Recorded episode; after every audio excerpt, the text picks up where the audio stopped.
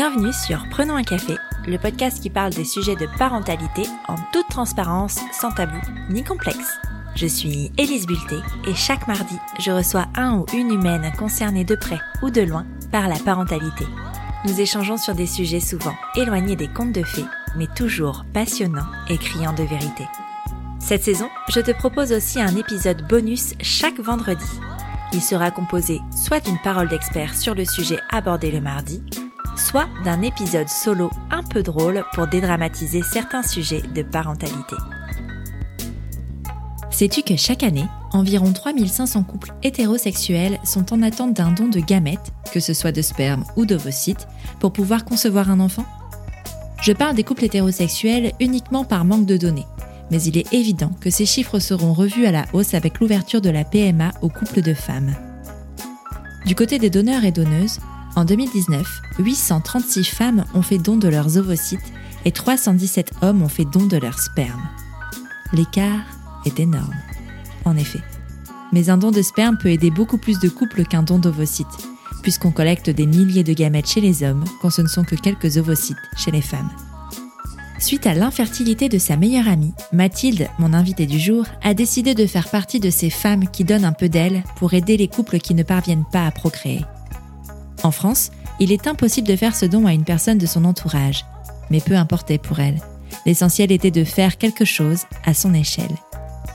Dans cet épisode, Mathilde nous raconte son parcours, depuis sa découverte de la maternité à son envie d'offrir ce bonheur à celles et ceux qui n'y parviennent pas.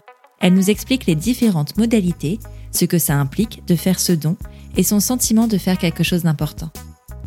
Tu pensais être seule à galérer? Mets tes écouteurs et prenons un café.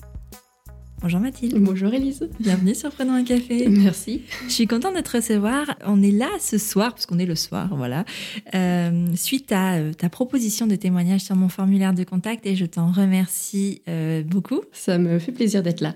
On va aborder aujourd'hui un sujet qui est important. Oui. Un sujet de société très très important. Mais avant ça, est-ce que tu peux nous dire qui tu es, s'il te plaît? Alors, je suis Mathilde, j'ai 35 ans et j'ai la chance d'avoir deux enfants, deux garçons. Raphaël et Robin, qui ont 7 ans et 5 ans. Ben, félicitations. Merci. Petite question traditionnelle, Mathilde. Euh, est-ce que tu as toujours voulu avoir des enfants? Alors, je ne sais pas me dire à partir de quel moment je me suis dit que j'en voulais. Pour moi, je pense qu'en effet, c'était quelque chose de naturel.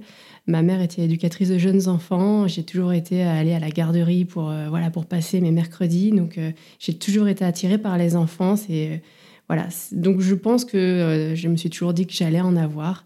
Mais avec les études, je les ai eues on va dire autour de la trentaine, mais euh, ouais, je pense que je l'ai toujours su que, j'allais être maman un jour. Comment il s'est construit ce projet d'enfant avec ton mari? Ça a été assez long parce qu'on a une, une, relation qui est longue. On s'est connus, on avait 18 euh, ans tous les deux, donc forcément, c'était pas d'actualité à nos 18 ans. On a été dans des études à être parfois un peu séparés, donc voilà, notre, notre histoire a été, euh, on a grandi ensemble clairement. on a décidé d'avoir des enfants à peu près euh, au bout de 8 ans de, couple. Et euh, ils sont arrivés assez facilement. Euh, ouais. j'ai pas eu de difficultés pour avoir ni l'un ni l'autre. Ok, top. Mais c'est trop bien. c'est une chance, justement, par rapport au sujet qu'on va aborder aujourd'hui. Tes grossesses se sont bien passées? Est-ce que tu as aimé ça, toi, être enceinte? Oui, moi, j'ai aimé ça. J'ai aimé être d'avoir cette relation privilégiée, au final. j'ai aimé on va le dire aussi, être un peu au centre euh, de l'attention des autres. Enfin voilà, on, se sent un peu euh, sur un piédestal. C'est vrai que c'est hyper euh, agréable. J'ai pas eu de, difficultés dans ma grossesse, j'ai pas eu de nausées pour aucun des deux. donc voilà, j'ai eu que le bonheur et pas les inconvénients. Donc ouais, et, et ça m'a jamais dérangé de ressentir un enfant bouger ou quoi que ce soit. Donc non, j'ai vraiment apprécié ça. Est-ce que tu avais une idée précise du nombre d'enfants que tu voulais? Est-ce que vous en aviez parlé avec ton mari? Alors, euh, plus ou moins. Je sais que moi, je voulais pas de nombre impair. C'est peut-être très étrange, mais euh, voilà, je suis issue d'une famille de trois enfants et j'ai trouvé qu'il y avait toujours un peu une personne qui était mise de côté. Donc, euh, je voulais pas avoir non plus d'avoir un seul enfant, clairement. Deux, c'était mon idéal, je pense. J'ai toujours dit à chaque fois qu'on me posait la question, j'ai deux mains. Donc, voilà, moi, je me vois avec deux enfants. je sais que aujourd'hui, c'est pas d'actualité d'en avoir d'autres. je pense que ça le sera pas, mais je pense qu'on va jamais dire jamais non plus. S'il y en a d'autres à terme, ça sera quatre et pas euh, trois. Enfin voilà, ça serait ce côté nombre pair. Quoi. mais, mais l'échange que j'ai pu avoir avec mon mari, non, je, je pense que lui, il était issu d'une de, famille où ils étaient deux. donc voilà, je pense que naturellement, on s'est dit, on partait sur, la, sur ça. Quoi. Ouais, pour l'instant, le compte est bon, mais comme tu dis, on ne sait jamais. on ne sait jamais. Alors, tu m'as proposé ton témoignage parce que tu as eu recours, je ne sais pas si on dit tu as eu recours ou tu as fait, je ne sais pas, mm. voilà, au don d'ovocytes, mais pas pour tes grossesses, puisque ce que tu disais, c'est que euh, toi, tu es tombée enceinte très facilement. Par contre, euh, après l'arrivée de ton deuxième enfant, tu as eu envie de faire un don d'ovocytes. Est-ce que tu peux nous raconter la jeunesse de tout ça? Comment c'est venu? Pourquoi tu as pensé à faire ce don? En fait, j'ai été la première de mon groupe d'amis euh, et même de ma famille très proche à tomber enceinte. Donc j'ai jamais été, en tout cas pour moi euh, et par rapport à ma grossesse, j'ai pas été confrontée aux difficultés euh, pour tomber enceinte. C'est un peu, on va dire, avec l'arrivée, enfin ouais, la grossesse où j'ai commencé un peu à me renseigner. Et au final, quand on a commencé à, avoir d'autres amis qui ont commencé à avoir eux aussi leur grossesse, que je me suis rendu compte que bah, la facilité que j'avais eue moi n'était pas la même pour tout le monde, et en particulier pour ma meilleure amie qui euh, a aussi également eu ce désir de grossesse et qui n'a pas du tout eu la même, euh, n'est pas arrivé de la même manière que c'est euh, arrivé pour moi, qui a dû passer par, par des fives, et j'ai eu envie de l'aider énormément, j'ai eu envie de, de, faire quelque chose et, je me sentais vraiment impuissante. Et je me suis dit que si je peux pas l'aider elle, je pourrais en aider d'autres. Et je voulais au moins avoir ce côté, ok, je partage le parcours et le vécu que tu peux avoir. Donc, je me suis renseignée pour faire un, don d'ovocytes. C'est quelque chose que je ne connaissais pas du tout. Je l'ai découvert euh, dans un article de journal. Et en fait, voilà, quand, j'ai lu cet article, ça a résonné peut-être différemment en me disant, OK, ça va peut-être être aussi une preuve d'amitié, ça va être à montrer que je vais euh, l'accompagner, que je la soutiens dans, sa démarche, dans son histoire. Et en même temps, je me suis dit que j'ai aidé énormément de personnes euh, en faisant ça. Est-ce que tu peux nous dire concrètement ce que c'est que le don d'ovocytes? Alors, le don d'ovocytes, en gros, c'est euh, à l'inverse du don de sperme, un peu le don d'ovaire. Euh, le don d'ovule, pardon, pas d'ovaire. Parce qu'on en a deux, ceux-là, on, on, les donne peu.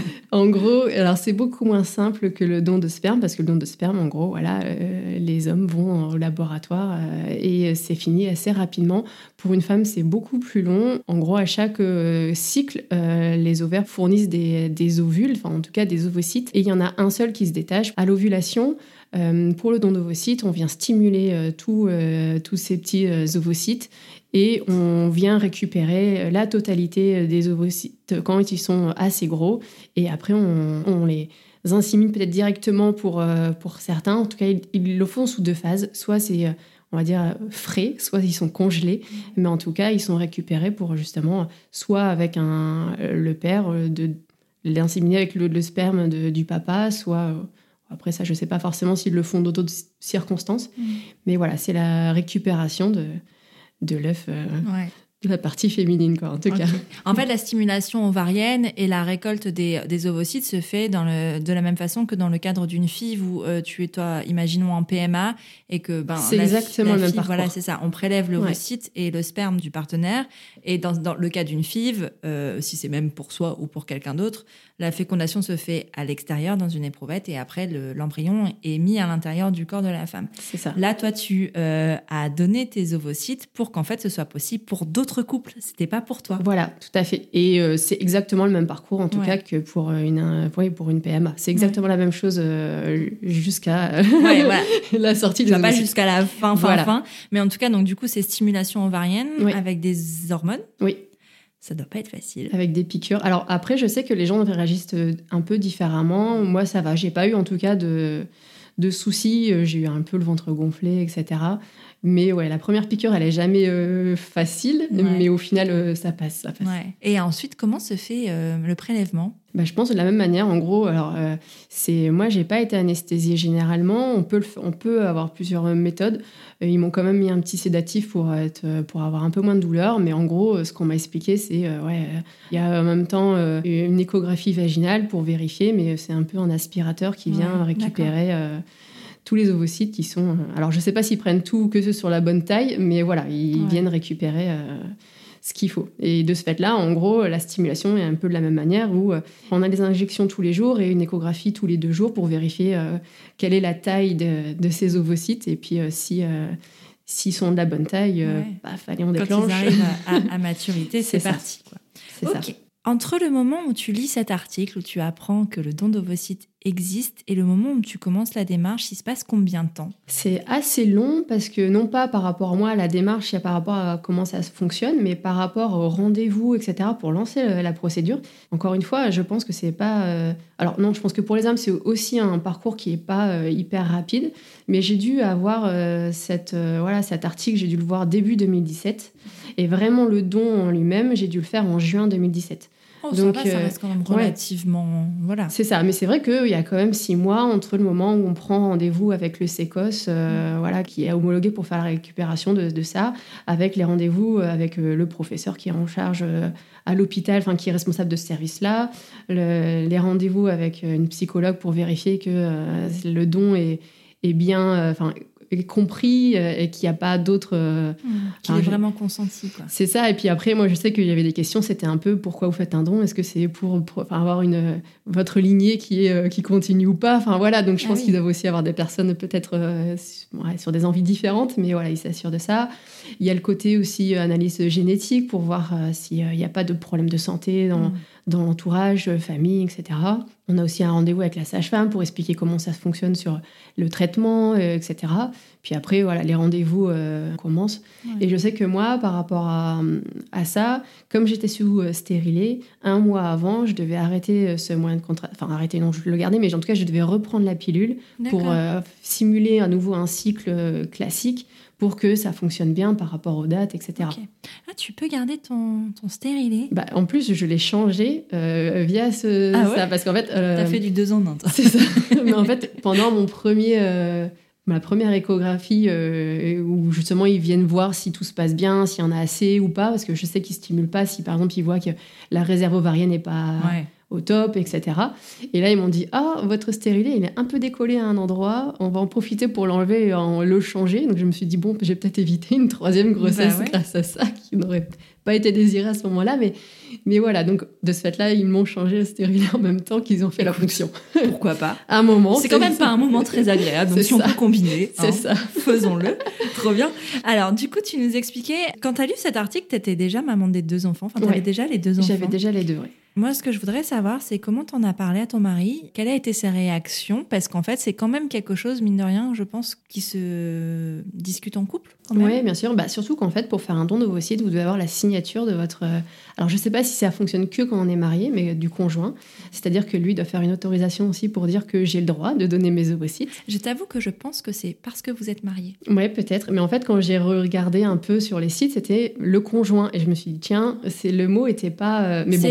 Ça me paraît. Alors là, discussion complètement voilà hypothétique et pourquoi pas vérifier, mais ça me mhm. semble parce que tu sais, quand moi je ne suis pas mariée et euh, quand je suis tombée enceinte de ma fille, en fait, euh, on a dû faire une déclaration euh, anticipée pour déclarer la paternité justement de mon conjoint parce qu'on n'était mhm. pas mariés, alors que si on avait été mariés, il était déclaré père de fait, en fait. Même si c'était pas lui, c'était lui, tu vois. Oui, je pense, parce qu'en effet, le papier, bah, de façon que j'ai retrouvé, on lui demande aussi de ne pas chercher à retrouver cet enfant issu du don, etc. Donc, en effet, je pense qu'il doit avoir ce côté. C'est un lien avec le mariage. Je pense clairement. Tu es une petite organisation patriarcale quand même. c'est un peu ça, c'est un peu ça. Mais en tout cas, euh, comment est-ce qu'on a abordé le sujet? Enfin, je pense que euh, moi, quand je suis arrivée vers lui pour lui en parler, je lui ai dit bah voilà, j'allais faire ça et qu'en gros, ah plus ou moins, il n'avait pas forcément le choix, mais je lui en parlais aussi pour voir son avis. Je pense que s'il avait été complètement euh, à dire non, mais c'est pas possible, non, tu feras pas ça, je pense que j'aurais revu mon point de vue. Mais j'avais l'impression que ça me m'appartenait à moi ce choix parce que c'était mon corps, parce que voilà. Et non, je pense qu'il était hyper euh, ouvert sur ça. Euh, il a même dit ah bah faudrait peut-être que moi aussi je me renseigne pour faire le don de sperme. Bon, au bout de 4 ans, il n'a pas encore fait la démarche, mais c'est vrai que d'en avoir reparlé récemment, il s'est dit tiens, oui, il faut vraiment que je le fasse. Donc voilà, il était aussi dans l'idée où c'est quelque chose qui est, concevable pour lui et qui est, euh, qui est euh, bien et qui, est, voilà, qui fera certainement un jour. Quoi. T'en as parlé à ton entourage? J'en ai parlé. Alors, il y en a certains qui, l'entourage éloigné, qui s'en est rendu compte une fois. Euh, j'avais témoigné dans un article aussi, dans un magazine de parents et des gens, il y a des gens qui m'ont dit ah bah je t'ai vu là enfin voilà qui l'ont découvert comme ça sinon en fait j'en ai parlé facilement avec l'entourage proche l'entourage un peu moins proche je ne sais pas s'ils sont au courant je ne me rappelle plus si je leur en ai parlé ou pas mais l'entourage très proche, familial, oui, j'en ai parlé parce que mes parents ayant eu aussi des difficultés à avoir des enfants de manière ils ont réussi de manière naturelle, mais je sais que mon père a fait un don de sperme, je pense plusieurs même. Euh, et de ce fait-là, voilà, c'était aussi quelque chose assez euh, ouvert d'esprit dans ma famille à ce sujet-là, parce que voilà, mon père l'a fait de son côté. Euh, ils n'ont pas eu recours, mais en tout cas, lui aussi a fait la même démarche. C'est intéressant, ça. C'est comme une petite transmission de père mm. à un fils, ce, ce, côté don. Euh, est-ce que tu savais qu'il avait fait un don de sperme avant, euh, avant ton don à toi? Je pense que je l'ai. Alors, de plus loin que je me rappelle, ça n'a jamais été tabou. En tout cas, c'est un sujet avec, euh, voilà, que ce soit la sexualité, la, parentalité, enfin, ça n'a jamais été tabou. Donc, je pense que je l'ai plus ou moins toujours su qu'il avait fait un don. Donc ouais, j'étais enfant quand, quand je l'ai appris. C'est quelque chose qui t'a questionné, toi, le fait que ton père ait fait un don de sperme en tant qu'enfant, en tant que euh, descendant de, ce, de cet homme? Bah, De temps en temps, parce que je me dis, ah, bah, peut-être que je croise des gens, des fois on les observe, on se dit, est-ce que c'est quelqu'un qui euh, a peut-être bénéficié du don? Euh, Alors mon père est quelqu'un qui avait les longs pieds, donc voilà, il fait du 48, donc clairement tu te dis, voilà, est-ce qu'il y a des choses que... Donc ouais, tu te, tu te poses des questions, mais vraiment pas longtemps, et c'est pas quelque chose qui m'a hanté, on pourrait dire, ou qui m'a vraiment euh, fait que je me suis posé énormément de questions. Ouais, je me suis de temps en temps posé des questions, mais jamais plus que ça. Est-ce que par exemple, tu t'es posé la question quand tu as rencontré ton mari? Je pense que naturellement, oui, je pense que j'ai dû faire un check facile en mode. Euh, euh, voilà, pour un peu savoir. mais je ne me rappelle pas lui avoir posé la question du style est-ce que tes parents ont eu des difficultés? Et tu aurais été issu d'un don? Enfin, Clairement pas. Mais voilà, je pense que c'est quelque chose que oui, j'aurais peut-être essayé de. J'aurais voulu connaître, mais ouais, je sais pas comment je me suis. J'ai su que c'était pas le cas, mais en tout cas, ouais, je pense que que j'avais besoin de, ouais, de, savoir quoi. Ouais, carrément. Attends, c'est quand même quelque chose. c'est vrai que parce qu'on en parlait tout à l'heure en off, tu as noté sur des petits papiers un petit peu les réglementations sur ce qui est don d'ovocytes et don de sperme. Euh, justement, le don d'ovocytes, il est possible, il est légal il se demande, est-ce que tu sais si pour faire un don d'ovocytes, on est obligé d'avoir déjà eu des enfants, par exemple? Alors ça, ça a changé. Je sais que quand moi j'ai fait le don, donc à peu près en 2017, je crois que ça devait changer peut-être un peu avant ou pas. Enfin, dans cette date-là, ça a changé. Avant, oui. Euh, on était obligé d'avoir déjà eu un enfant et aujourd'hui, non. On n'est plus obligé d'avoir un enfant. On a le droit de donner entre 18 et 37 ans. On n'a pas le droit de donner après, même si on est en bonne santé ou quoi. Après 37 ans, non. Alors déjà, ça m'a fait mal parce qu'on a l'impression d'avoir une date de péremption. Enfin, un peu... Ben, ceci dit, en même temps, enfin, je, pour en avoir déjà discuté, enfin, les grossesses après 37-38 euh, ans sont considérées comme des grossesses gériatriques, avec un mot très, très, euh, très agréable à l'entente. Hein, oui, mais c'est vrai qu'on pourrait dire que, bah, ok, c'est peut-être le corps de la femme qui peut être... Mais au final, est-ce que vraiment en soi, l'ovocyte est différent enfin, Et alors que l'homme, c'est entre 18 et 45 ans où on peut euh, voilà, donner son sperme. Donc, euh, ah Mais donc en tout cas, on peut donner. Les seules conditions, c'est que ce soit pas euh, contraint. Le don doit être gratuit. Et en effet, qu'on doit avoir entre 17 et 37 ans. Et on n'est plus obligé d'avoir déjà eu un enfant. Et qui peut recevoir Alors ça, ça a changé en effet depuis pas longtemps. Avant, c'était bah, les couples on va dire classiques, hétérosexuels, voilà, qui avaient des difficultés à avoir un enfant euh, qui avait besoin par rapport au fait que voilà les ovocytes de la, de la femme étaient euh, soit de moins bonne qualité, soit qu'elle avait déjà une ménopause précoce. Enfin voilà, c'était euh, pour ces raisons-là. Aujourd'hui, le don d'ovocytes est ouvert à toutes les femmes, donc elles peuvent être célibataires et elles peuvent être en couple. et de ce fait-là, voilà, ça a ouvert la porte à plus de personnes ayant besoin d'un don. Ouais. Et, c'est ce que on, en discutait aussi, c'est qu'il y a quand même euh, beaucoup de personnes en attente d'un don d'ovocytes. Oui, il y en a des milliers, oui. Ouais. Et il n'y a, pas tant de donneuses, en fait. Non, c'est ce que je regardais. Donc en 2019, c'est 836 femmes qui ont donné euh, leurs ovocytes. Alors, tu tu donnes pas que pour une personne. C'est des choses sur lesquelles ils communiquent pas forcément parce que voilà, c'est un secret dans le sens où derrière, euh, voilà. je sais qu'en fonction des sécos, ils communiquent plus ou moins différemment. Certaines donneuses nous disent bah oui, moi j'ai su combien ils avaient retiré euh, de vos sites, etc. Moi, clairement, on me l'a jamais dit. On, c'est quelque chose euh, qui est tabou. On vous dit que ça peut aller à un couple parce qu'ils peuvent en garder, je crois, quelques-uns, enfin plusieurs pour un seul couple, ou ça peut aller en même temps à plusieurs couples. Ça, j'en ai aucune idée et je saurais jamais si un enfant est né de de, cette, de ce don. Et ouais, de ce fait-là, il y a 836 femmes qui ont donné. Et euh, donc, ça peut aller à plus de femmes que ça, mais il y a, il y a plus de 1000 personnes sur, euh, sur liste d'attente. Quoi. Donc, euh, je sais que ça doit prendre des années. c'est en, ouais, en années où la liste d'attente. Et, et c'est vrai que Pour le don d'ovocytes, il y a deux cas. On peut avoir une personne qui donne. Donc, en France, on ne peut pas donner ses ovocytes pour quelqu'un qu'on connaît. Mais par contre, le fait de donner, on peut faire passer un peu prioritairement euh, un couple qui est en Ah. attente. Ouais. D'accord. Je sais que ça, ça peut être en cours de modification, c'est peut-être plus d'actualité parce que justement, ça faisait un peu. C'est un, Un peu, peu- polémique, ouais. bah, c'est ça, parce qu'en fait. d'éthique. Bah, de ce fait-là, ça faisait que bah, le couple était peut-être à aller euh, faire, euh, voilà, de, de- de trouver des gens, Ouais. et de ce fait-là, ça aidait à faire avancer tout le monde. Donc de ce fait-là, oui, ils étaient un peu récompensés. Mais je crois que le souci, c'est que peut-être il y a des gens qui le donnaient sans vraiment avoir l'envie, puis qui se sentaient peut-être un peu forcés. Et aussi, Peut-être qu'il y a eu aussi des histoires de- d'argent, de, payer Oui. des personnes aussi. C'est clairement, question. je pense. Et après, je pense aussi au niveau du questionnaire euh, génétique pour savoir si on a des soucis ou pas. Je pense qu'il y a peut-être des gens qui, de ce fait-là, ne disent pas tout. Ça reste sur le- la bonne foi. Enfin, clairement, on m'a demandé si j'avais des problèmes dans ma famille. Les oncles, les tantes, ils remontent assez loin quand même pour savoir euh, si on y a des problèmes euh, de manière génétique.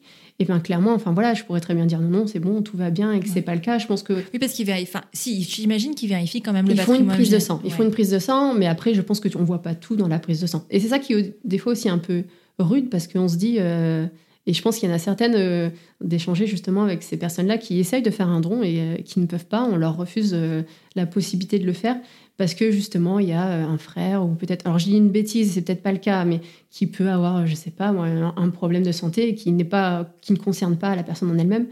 Et je le comprends, enfin, que ces personnes-là puissent être écartées pour éviter que les enfants issus de dons, bah, malheureusement, ont peut-être un, un handicap, une maladie. Enfin, je le comprends. C'est frustrant des fois de se dire, bah non, j'ai pas le droit de donner. Pourtant, j'ai eu deux enfants, ils sont en très bonne santé. Enfin, ça peut être aussi ce côté, euh, Ouais, ah, j'ai réussi à passer ce test. Enfin, ouais. c'est un peu après de, c'est frustrant de, de- à mon avis, de pas pouvoir le faire, Ouais. de se dire, ah bah non, toi tu peux pas. C'est clair. Puis bah, c'est quand même aussi une histoire de hasard dans tout ça aussi parfois de à la conception, à la fécondation, il y a un truc qui, qui se passe et qui fonctionne pas et qui fait que l'enfant finalement est malade et qui n'a absolument rien à voir avec les gènes de base. C'est juste un truc qui s'est passé euh, au moment de la fécondation et, et- et c'est tout. Donc c'est vrai que ça peut être un peu, euh, comme tu dis, frustrant de ne pas pouvoir le faire alors qu'en fait c'est pas euh, simplement une question de génétique Oui. parfois et que ça n'écarte pas forcément les possibles maladies du futur bébé. Mais bon, en même temps, c'est vrai que c'est aussi important d'écarter le maximum Oui, de risques possible parce qu'on est quand même sur des... euh, Bah, c'est- quand même très médical et très scientifique cette histoire-là quand même. On n'est pas... euh, Enfin, c'est un truc euh, qui a, je sais pas, je vais dire, euh, je vais aller loin dans les années, mais il y a peut-être 60, 80 ans, on pouvait pas faire, quoi, clairement Oui, pas. oui, Je sûr. sais pas depuis quand c'est possible d'ailleurs. Je sais faire. pas non plus. Je sais Euh, vraiment pas. Bah, j'imagine, bah si, la première FIF, c'est quoi C'est les années 80 ou quelque chose comme ça, je pense. Euh, donc euh, à partir de là, euh, les, les dons ont été possibles, mais c'est quand même quelque chose de, de- de très contrôlé déjà de Oui, manière sûr. générale. Quoi. C'est sûr. Et tu m'as alerté, moi, sur un chiffre qui, qui m'interpelle quand même beaucoup, le nombre de, de, de, de sperme, c'est Oui, quoi qui à l'inverse est beaucoup plus simple parce que là, au final, ça fait oui à peu près un mois de, euh, enfin pas un mois, mais c'est quand même lourd. C'est pas un truc. C'est tous les deux jours aller à la, à la maternité pour faire une échographie vaginale pour voir si tout se passe bien, etc. Enfin c'est ça prend du temps. Et à l'inverse, les hommes, c'est 317 euh, dons en 2019. Alors que ça leur prend 5 minutes, C'est ça. littéralement, et qu'ils Voilà. peuvent le faire n'importe quand. et plusieurs fois. Voilà.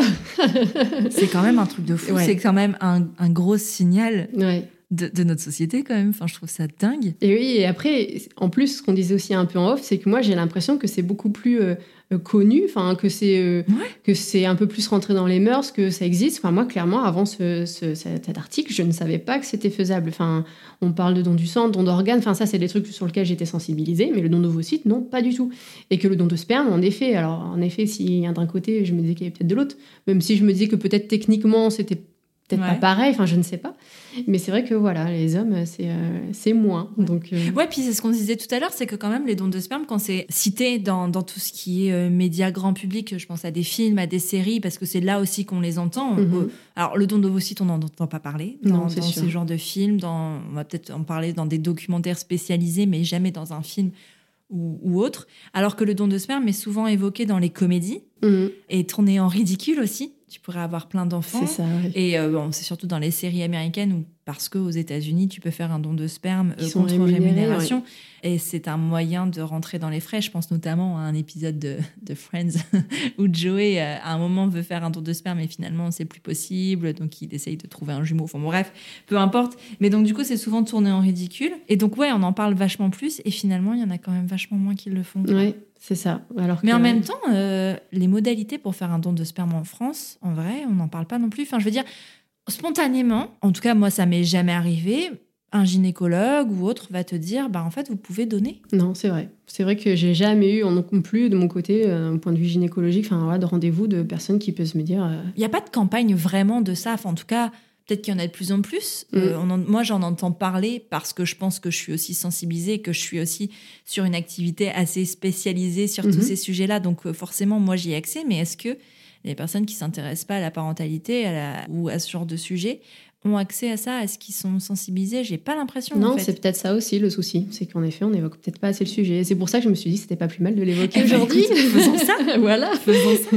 Moi, j'avais envie de revenir sur ton histoire à toi, euh, dans le sens où, euh, ben, qu'est-ce que ça a impliqué dans ton couple, cette période de don? Est-ce que ça a changé quelque chose ou pas? Non, ça a rien changé. Le seul truc, c'est que j'ai dû vachement compter sur, euh, sur mon mari pendant cette période-là, parce que ben, on est appelé à 7 h du matin pour aller faire un examen et que bah il y avait déjà deux enfants. donc de ce fait-là, c'était ok, ce, ce, matin je ne t'aide pas. ça a été vraiment uniquement ça. Euh, sinon, non, ça n'a rien changé. Euh, on n'en parle pas. Euh, non pas que c'est tabou, mais parce que, enfin, des fois, j'en parlais des fois à certaines personnes. C'est, je n'y pense jamais en me disant tiens, il y a peut-être des enfants qui sont nés, etc. Enfin, j'ai dû y penser deux fois, trois fois après l'avoir fait, en me disant bon bah voilà, si les enfants sont nés juste à la suite de ce don-là, peut-être que une dame est enceinte et elle est à X mois de grossesse. Mais voilà, j'en ai pu, enfin, j'y ai pensé peut-être deux, trois fois et j'en ai pu euh, penser après. Donc non, ça n'a rien changé en tout cas pour notre couple. T'en as parlé à tes enfants? Pour l'instant, non. Pour l'instant, j'en ai pas parlé. Je pense que le, le, sujet arrivera le jour où ils me poseront des questions sur nos amis qui, euh, qui eux, bah, comme je disais au tout début, c'est pour ça que j'avais commencé à le faire, qui eux n'ont pas encore euh, d'enfants. si un jour ils abordent le sujet, en fait, j'ose pas leur en parler, non pas par rapport à eux, mais par rapport au fait qu'après, j'ai peur qu'ils aillent poser des questions à ses amis et, de les mettre justement dans une situation où ils n'ont pas forcément envie d'aborder le sujet. Mais par contre, à l'inverse, quand ils poseront les questions, parce que je sais qu'un jour ils les poseront, de pourquoi un tel a pas d'enfant, etc., là, c'est clair que je viendrai sur le sujet pour leur expliquer que, bah, en effet, c'est, bah, ça arrive à plus de personnes qu'on le croit et que le fait de tomber... Euh, enceinte, enfin, d'être parent, c'est pas hyper évident pour tout le monde. Donc je pense que ça arrivera à ce moment-là, mais que pour l'instant, en effet, je leur en ai pas parlé. Et ils étaient petits aussi à l'époque. C'est vrai que le plus grand avait euh, deux ans euh, et demi peut-être, le plus petit avait peut-être trois mois. Donc enfin voilà, c'est aussi euh, c'est aussi pour ça où euh, c'est pas venu dans la discussion en euh, maman est en train de faire ça actuellement euh, voilà c'est vrai que c'est plus difficile de l'intégrer dans une conversation quand c'est comme ça quoi c'est ça et puis aujourd'hui c'est vrai que le sujet n'est pas arrivé qui fait que, que j'ai mm. abordé le voilà le sujet je pense que le sujet serait venu naturellement parce que voilà on pose des questions ou parce qu'il y a un livre Enfin, j'en aurais parlé naturellement parce que clairement, ça sera jamais un tabou et quelque chose qui ne sera pas dit, mais plus par rapport au fait que, bah, en fait, ouais, c'est pas venu dans la discussion. Comme c'est un truc sur lequel je ne pense plus euh, avoir fait, bah voilà, c'est c'est pas quelque chose que j'évoque quoi. Ouais, carrément. Tu disais justement que tu avais pris cette décision et que l'idée t'était venue suite à l'infertilité de ton ami. Oui. Quand tu as décidé de faire ce don d'ovocytes, est-ce que tu lui en as parlé? J'en ai parlé quand les démarches étaient déjà lancées. Parce que je me suis dit, si je lui en parle en disant Ah bah tiens, j'aimerais faire ça, c'était un peu bizarre. Et en même temps, euh, je me suis dit, j'allais lui en parler en même temps qu'eux et on pourrait partager ça. Donc, ouais, je lui en ai parlé. Euh, je pense que j'étais déjà acceptée, on va dire, dans, dans la démarche et que mon dossier était validé pour que je puisse le faire.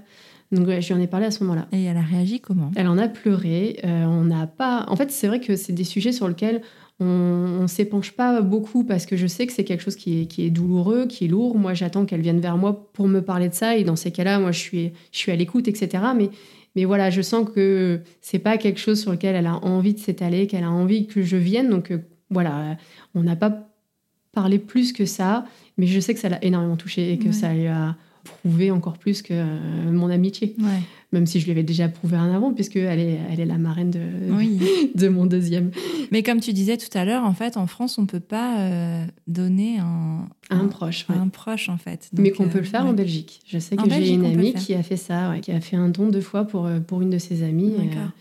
Et, donc c'est possible en Belgique. Mais mon amie n'a pas besoin de don. Mais à l'inverse, je lui ai proposé de, de, faire, euh, voilà, d'être mère porteuse. Euh, c'est un truc que tu penses que tu pourrais faire. Ah ouais. Ouais. Mais en fait, j'adorerais ça parce que j'ai adoré être enceinte.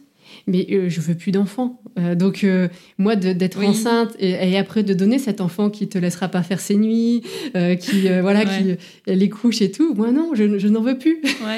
donc ouais, le fait de faire mère porteuse, mais aucun souci. Et, pas pour tout le monde. Enfin, je me vois pas faire mon métier comme certaines peuvent le faire dans d'autres pays. Clairement, je me verrais pas le faire pour quelqu'un d'autre. Si je le fais, je pense que c'est que pour elle. Je me vois pas le faire pour quelqu'un d'autre. Mm. Et je, je, pense que je, ouais, je, je kifferais être enceinte mais par contre, ça, à l'inverse du don d'ovocytes, les gens comprennent que ça. Alors là, j'ai des gens qui me disent Mais pourquoi tu ferais ça? Mais t'es pas bien, t'es folle. Enfin, Là, c'est par contre hyper mal vu. C'est ça Mais en fait, je pense que c'est parce que, euh, et c'est toujours pareil, hein, tu sais, quand tu parles de ces sujets, c'est vachement, ça touche au trip. Mm. Et en fait, dans l'imaginaire collectif, c'est vrai que la GPA, la gestation pour autrui, c'est euh, ben c'est comme si tu donnais ton propre bébé. Oui. Alors qu'en fait, je pense que dans la démarche de le faire, tu sais que c'est pas ton enfant. Bah déjà, c'est pas génétiquement ton enfant. Et je pense qu'en fait, enfin, il y a, ce truc-là de trop projeter et de dire je pourrais jamais donner mon enfant. Peut-être. Peut Alors que quand tu fais la démarche d'une GPA, tu sais très bien que c'est pas pour toi. Bah oui, et en fait, c'est un peu. Euh, moi, quand je l'explique, je me dis, bah, c'est comme si les parents, ils étaient partis pendant neuf mois et qu'on garde un enfant à la maison pendant neuf mois. Enfin, clairement, je me dis pas, c'est mon enfant à la fin des neuf mois. Je me dis juste, ouais, il y a un lien qui est différent, forcément, avec cet enfant, mais c'est pas le mien. et encore moins comme c'est pas mes ovocytes. Mais là, clairement, peut-être qu'il y a des enfants qui existent dehors qui ont une partie de mon génome, mais clairement, je les considère pas comme mes enfants. Demain, si avec la levée de l'anonymat, euh, il y a un enfant qui vient à ses 18 ans en disant bah voilà, je veux connaître mes racines et savoir, euh, enfin voilà, qui vient me, me trouver, mais je serais ravie de lui expliquer pourquoi j'ai fait ce don, etc. Mais je me sentirais pas du tout euh, en lien avec cet enfant. Enfin, pour moi, la, la maternité, c'est l'amour qu'on donne à quelqu'un. C'est un peu comme pour l'adoption. Enfin, clairement, on est capable d'aimer un enfant, à mon avis, de la même manière que si c'était le sien quand on adopte. Euh, et je pense que c'est la même chose quand il n'y a pas. Ou alors les parents qui sont séparés, qui sont euh, remariés. Je pense que le beau-père, enfin voilà, il aime euh, d'un amour qui est équivalent si c'était ses enfants, quoi. Donc ouais, moi pour moi un enfant, enfin d'être mère d'un enfant, c'est de partager autre chose que son ADN, clairement. c'est ça. Mais ouais, en tout cas, donc je me verrais, enfin je pense que j'apprécierais mais aujourd'hui, si c'est pas fait, j'aurais proposé plusieurs fois. Limite en devenant lourde avec ça. Non, mais vraiment, je peux le faire. Je vous prête mon utérus. mais après, je sais que. Alors, on n'a pas été plus loin sur le sujet, mais c'était euh, la peur, en effet, parce qu'une grossesse, c'est pas anodin. Euh, clairement, on peut avoir des problèmes euh, par rapport à une grossesse. moi, j'ai pas eu de difficulté, même si, bah, forcément, ouais, c'est éprouvant pour le corps, etc. Et donc, je pense que c'est ça, c'est de pas m'imposer quelque chose qui pourrait me faire prendre un risque, clairement, qui font que ne veulent pas. Et après, je pense aussi qu'il y a le côté, euh, bah, c'est pas légal aujourd'hui en France. Euh, demain, si, on, si ça se faisait, il faudrait le faire en Belgique. En Belgique, ils acceptent justement de, faire ça à partir du moment où justement il n'y a pas de, que les gens ne sont pas payés pour le faire et qu'en fait il y a un lien un peu euh, que ce soit familial ou amical. Ah ouais. Ouais, il faut C'est marrant, j'aurais cru que ça aurait été l'inverse. Non, bah justement, il faut que euh, ouais, il y ait une raison, enfin que ce soit ouais, c'est vrai que ça aurait pu être bah l'inverse, mais en fait non, il faut que qu'il y ait un lien. Quand ouais, que qu'on prouve que c'est pas quelqu'un qui a été trouvé en mode bah tiens, je suis étudiante, je suis en année sabbatique, je fais ça, je prête mon un peu comme on peut avoir dans d'autres pays quoi. Bah ouais. Bah, mais, ouais, carrément. Mais de ce fait-là, ouais, c'est ça. Et mais après, c'est vrai que pour, enfin, si ça avait fonctionné, etc. Mais pareil, hein, pour rentrer dans ce truc-là euh, en Belgique, alors peut-être que ça a changé depuis, mais, mais il fallait justifier d'avoir un X tentatives de FIV qui avait échoué, et je crois qu'il en fallait 10. Enfin, c'était vraiment quand même un truc assez, euh, assez dur. Mais après, ça veut dire que je suis légalement la mère de cet enfant qu'il faut après que je le l'abandonne. voilà enfin je sais pas exactement comment ça se passe mais et en plus faudrait accoucher sous X en fait bah je pense pas en fait c'est un peu fait mais en gros je sais que même mon mari légalement était père de l'enfant et que de ce fait là il fallait qu'il y ait une reconnaissance a posteriori enfin Enfin, clairement, c'est oui. pas du tout. Euh, c'est ce qu'on évoquait tout à l'heure avec ce régime de l'homme qui est marié avec la femme qui porte l'enfant et de fait son père. Oui, tout à fait. Alors, même s'il n'a pas de lien génétique, il est de fait son père, tout comme la, la femme qui porte l'enfant est de fait sa mère. Ouais, et je pense qu'il y a un flou en plus pour cet enfant qui au départ est inné, bah, ses parents sont un tel, ça change après. Enfin, et je pense que les démarches sont assez lourdes aussi. Qui bah, c'est surtout que c'est interdit en France. Oui, voilà. Donc en fait, pour une femme française de faire une GPA en Belgique, c'est assez compliqué. Mhm. Il, y a une, il y a un épisode de Bliss Story sur la GPA. C'est un couple qui a fait une GPA, mais en Grèce. Il me semble qu'il est intéressant. Et, euh, et c'est vrai que les démarches après derrière, mais c'est pas une femme française, c'est une femme étrangère, donc c'est Mhm. encore différent. Mais une femme française qui, qui va faire la GPA à l'étranger bah, pour porter l'enfant, bah, en fait, ça peut pas être reconnu en France. Il n'y a pas Ouais. de texte de loi comme ça. C'est pas possible. Ah, donc c'est compliqué, quoi. Ouais, donc c'est compliqué. Donc euh, voilà, moi, je pense pas que ça se fera, Ouais. même si j'ai toujours la porte ouverte Ouais, à ce sujet-là. Mais voilà, donc euh, ouais, c'est pas évident euh, tout Non. ça. Carrément. Tu parlais de la levée de l'anonymat. Ouais. Euh, quand toi, tu as fait ton don d'ovocytes, euh, c'était euh, sous couvert d'anonymat. Tout à fait. Moi, je sais que quand on m'en a parlé, on m'a dit peut-être que les textes de loi évolueront, hein, mais, euh, mais en tout cas, à ce moment-là, ouais, c'était de manière anonyme. Et quel est... Enfin, aujourd'hui, c'est plus le cas? Alors, ça va ne plus être le cas en septembre 2022. Ok. En septembre 2022, donc tous les enfants qui naîtront par rapport, ou je pense que c'est même à partir du moment où il y a le don, à partir de septembre 2022, les enfants, à leur majorité, pourront avoir des informations. Alors, je trouve que ça, c'est pas hyper euh, clair parce que à la fois ils disent euh, qu'ils ont un, un accès à l'identité et euh, des informations non identifiables. Mais bon, pour moi, suite à l'identité, c'est Ouais. identifiable. Enfin bref. Mais en gros, c'était la profession, enfin, je sais pas trop dire l'âge, enfin bref. J'ai essayé de regarder. évoluer, ça, Bah, c'est ça en plus. 18 ans. enfin. Mais bon, de ce fait-là, je, je trouvais ça pas Ouais. hyper clair, mais Ouais. de ce fait-là, ils peuvent avoir accès à des infos. Et pour tous les dons qui ont eu lieu avant, on a la possibilité de donner notre avis sur oui ou non, euh, je lève l'anonymat euh, à la majorité. Même si aujourd'hui, enfin, c'est vrai qu'il existe d'autres techniques, et je pense qu'il y en a qui l'utilisent avec justement ces tests ADN pour retrouver qui est frère ou parent Ouais. avec qui, donc il y a aussi cette possibilité-là, quoi.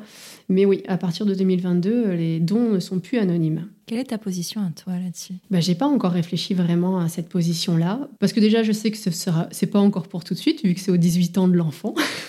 j'ai un peu le de la temps, c'est ça. Voilà, j'ai abordé le sujet avec mon mari il y a pas très longtemps, en lui disant bah voilà, le- ça évolue, et c'est vrai que c'est en préparant le podcast que je me suis, que j'ai eu l'info que ça avait évolué. Donc en plus, j'ai pas eu de courrier de euh, vous avez fait un don il y a quelques années, voulez-vous ou pas euh, lever l'anonymat? Clairement, c'est parce que je me suis renseignée que je l'ai su, sinon aucune info. Ouais. Et pourtant, j'ai pas changé de numéro de téléphone ou d'adresse mail, donc euh, Ouais, et puis enfin, même j'ai pas ils déménagé. pourraient te retrouver parce que c'est sous avec le numéro de sécurité Oui, voilà, sociale. clairement. Je veux dire, voilà.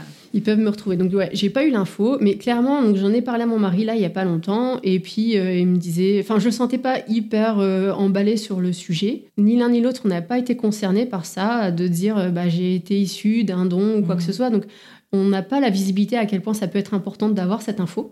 Moi, j'ai peut-être eu, euh, j'ai peut-être écouté d'autres podcasts Ouais. où j'ai peut-être été plus renseignée ou et je- j'étais un peu plus sensibilisée au fait que bah y a des gens qui qui ont ce besoin-là et qui se sentent pas euh, complets ou qui n'ont pas la réponse à tout s'ils n'ont pas cette partie du puzzle. Donc peut-être que de ce fait-là, moi j'ai cette visibilité-là en me disant bah juste pour que les gens savent, enfin et l'info, j'ai peut-être envie de le faire. Mais forcément, voilà, là, j'attendrai que qu'il soit ok sur ce point de vue-là aussi parce que parce que voilà les premiers euh, retours qu'il m'a fait, c'est bah oui mais euh, est-ce qu'ils vont revenir nous voir? Enfin, est-ce qu'ils... C'était un peu juste, mais pourquoi ils viendraient? Qu'est-ce qu'ils attendraient? Enfin, voilà, Ouais. c'est de pas savoir euh, quel est le besoin qu'il y aurait derrière ça, quoi. Ouais, mais de toute façon, même, même si tu lèves l'anonymat, ils peuvent pas réclamer quoi que ce soit de droit. Non, non, bien tu sûr. n'es pas euh, considéré comme son parent. Quoi. Non, bien sûr. Et donc, je pense qu'il y avait peut-être un peu de ça, de dire, ok, est-ce que quelqu'un viendrait réclamer quelque chose? Mais non, clairement, ils peuvent pas. Mais après, je pense que, euh, voilà, s'il y a quelqu'un qui veut venir euh, savoir pourquoi ou... euh, ou même des trucs bêtes, je me dis, euh, ah bah voilà, euh, que ce soit maladie, que ce soit. Mhm. Enfin, je pense qu'on a besoin de savoir ce genre de choses. euh. Donc bon. Et de ce fait-là, c'est vrai que ça a un peu. euh, Enfin, c'est rigolo, c'est que c'est deux choses différentes. C'est qu'en fait, moi, je pense à l'anonymat par rapport au don de sperme de mon père et de manière différente à l'anonymat par rapport à mon don d'ovocyte. Donc je me disais que par rapport à ce test ADN, des fois, enfin, j'hésite à le faire. Après, c'est vrai qu'il est assez coûteux, mais parce que voilà, ça serait pas pour euh, m'apporter des réponses à moi, mais ça serait pour dire, ok, bah, j'ouvre la porte à d'autres personnes qui ont besoin de savoir euh, peut-être qui était euh, leur père, enfin, en tout cas leur, Leur géniteur. leur géniteur, parce que ouais. ce ne sera pas leur père. Et peut-être que justement, je me dis, est-ce que je le fais justement pour ces gens-là, pour leur ouvrir la porte, mais je le vois vraiment de manière complètement euh, dissociée, quoi. C'est pas, euh, même si au final, euh, que je le, enfin, si je fais ce test ADN, clairement, ça, ça fonctionne euh, Ouais, des deux côtés, quoi. ouais, carrément. Mais, mais voilà, c'est deux choses et ça après ça implique d'autres personnes en tout cas pour du côté de mon père parce que ça implique ça implique ma mère, ça implique mon frère, ma sœur. Enfin, ça m'implique pas que moi. Mais après pour le test de l'autre côté, au effet, ça implique aussi peut-être mes enfants qui un jour, bah, je sais pas, enfin. Je sais pertinemment quand j'ai fait mon don, je savais aussi que c'était une possibilité qu'un jour ce le soit. Et avec tout ce qu'on a aujourd'hui, la science évolue tellement, euh, il y a tellement de choses qui font que je me, je, l'ai fait en me disant, voilà, un jour forcément, il y aura quelqu'un qui viendra en disant, bah, peut-être, voilà, ou qui viendra voir mes enfants en disant, on a une partie en commun ou, quoi. Donc euh, voilà, je l'ai fait en ayant ça. Mais voilà, je pense que clairement, je le ferai. Je, je lèverai l'anonymat parce que ça me dérangera pas, mais j'attends que, à mon avis, ce soit OK aussi euh, du côté de mon mari. Et peut-être d'en avoir parlé aussi avec les enfants. Bah ouais. Mm. Et puis en fait, c'était drôle parce que tu me disais tout à l'heure que justement, il y avait toujours cette question de si un jour euh, tes enfants rencontrent euh, quelqu'un, enfin plus tard, dans longtemps, tu vois, de se dire ah bah peut-être que cette personne-là, elle a été conçue avec mon ovocyte en fait. Ouais, c'est sûr. Et forcément, je je sais, et on en a parlé aussi en off, je sais qu'il y a beaucoup de parents qui ont euh, recours à ce don d'ovocytes ou de sperme, qui n'ont pas forcément envie d'évoquer le sujet avec leurs enfants et de le dire que leur enfant, enfin que, que eux, enfin ils sont nés justement sur ça, avec cette méthode-là. Mais donc voilà, je, sais que ouais, je ferai peut-être un peu gaffe, mais je pense que je verrai que par rapport aux dates. Bon, ok, l'enfant est, avant 2017, voilà, je me poserai pas la question. Ouais, mais si c'est congé, ça peut durer longtemps. Oui, voilà, mais ça sera après. Alors, faut qu'ils aient les...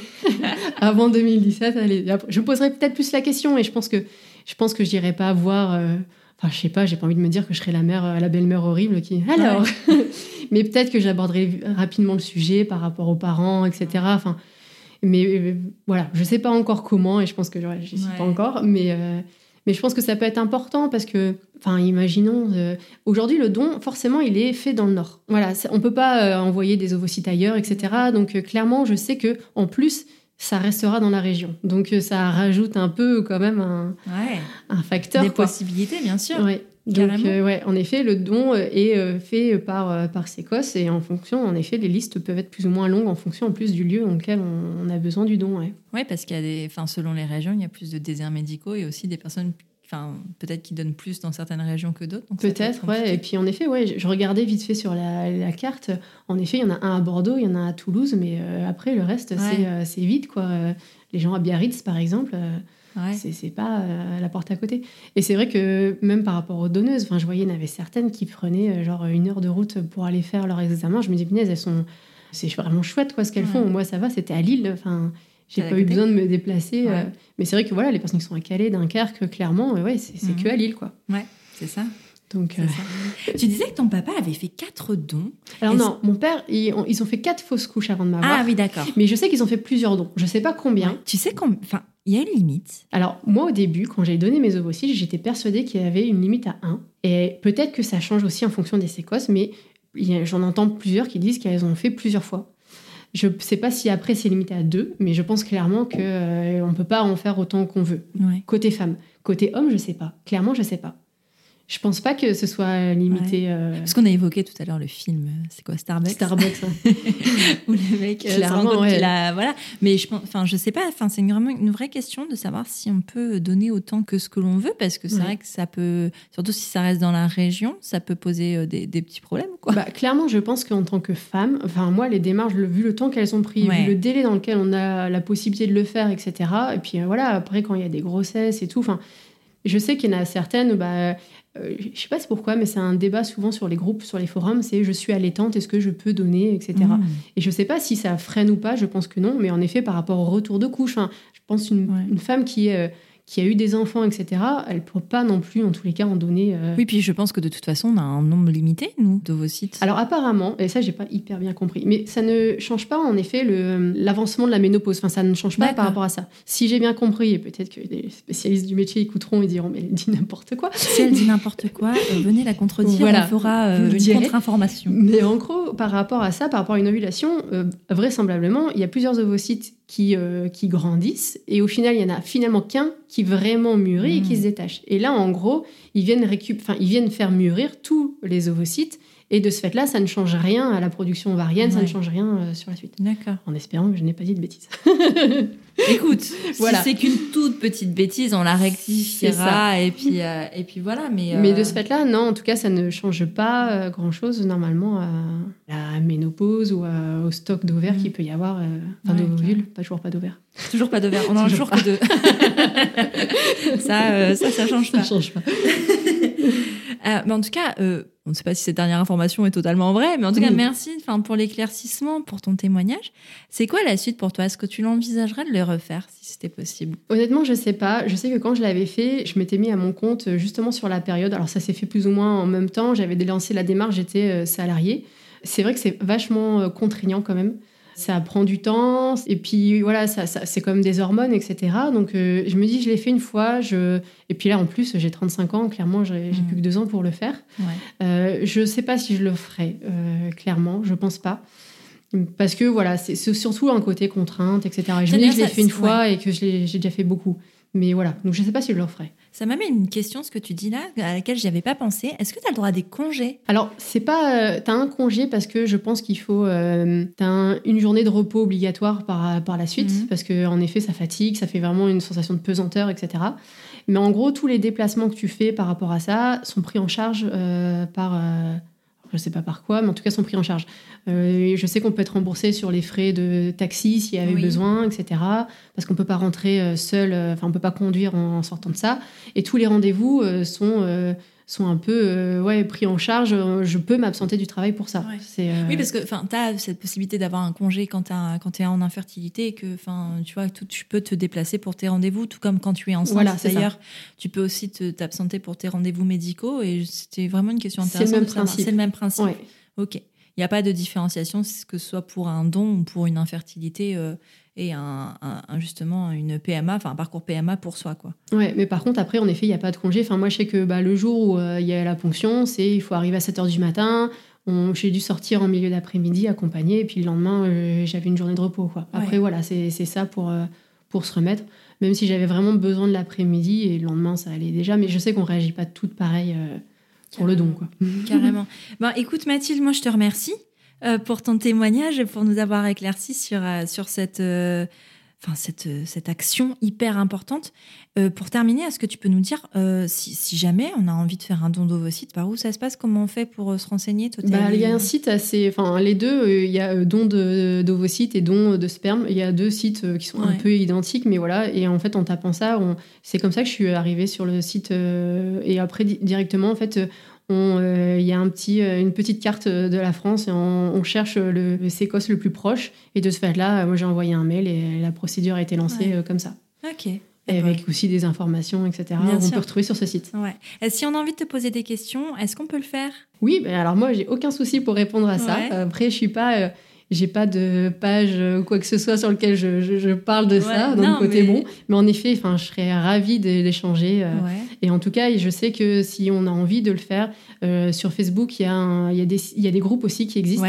Euh, je sais que c'est, je sais plus comment ça s'appelle, mais, mais justement, à la fois, je sais qu'il y a des sites pour, enfin des groupes pour les futurs receveurs et aussi pour les donneuses qu'elles aient déjà fait ou pas encore fait et qui permet en même temps de poser des questions sans souci. Et si on veut te contacter toi, on fait par quel billet bah, On peut le faire par Insta. Euh, je ne sais plus si c'est Mathilde Daluin ou Mathilde Courbeau. Mais, euh, Écoute, je te taguerai. mais voilà. Tu me diras, je te taguerai. Mais voilà, je suis hyper, euh, je suis tellement active que je ne sais plus comment s'appelle mon Insta. Donc, mais, mais on peut t'envoyer des messages privés, je veux dire voilà, Il n'y a aucun souci, je répondrai sans, avec plaisir. Eh ben, écoute, merci beaucoup Mathilde. Bah, de rien et merci à toi Elise. À bientôt. Au revoir. J'espère que ce nouvel épisode t'a plu. Si c'est le cas, je t'invite à mettre des étoiles et des commentaires sur Apple Podcast ou iTunes pour m'aider à mettre en avant le podcast. Tu peux aussi partager l'épisode sur tes réseaux sociaux, en parler autour de toi, bref, faire en sorte que Prenons un café soit connu du plus grand nombre. Tu peux aussi soutenir Prenons un café sur Tipeee. J'ai très envie d'emmener le podcast encore plus loin, mais pour ça, j'ai besoin de toi. Alors si le cœur t'en dit, tu peux entrer dans l'aventure avec quelques euros. En échange, de nombreuses contreparties trop sympas t'attendent. Rendez-vous sur la page Tipeee de Prenons un café. Tu es sur Prenons un café, le podcast qui parle des sujets de parentalité en toute transparence, sans tabou ni complexe. Je te retrouve vendredi pour un nouvel épisode. Abonne-toi à Prenons un café sur ton appli de podcast préféré pour ne rien manquer. D'ici là, prends bien soin de toi. Autour d'un café.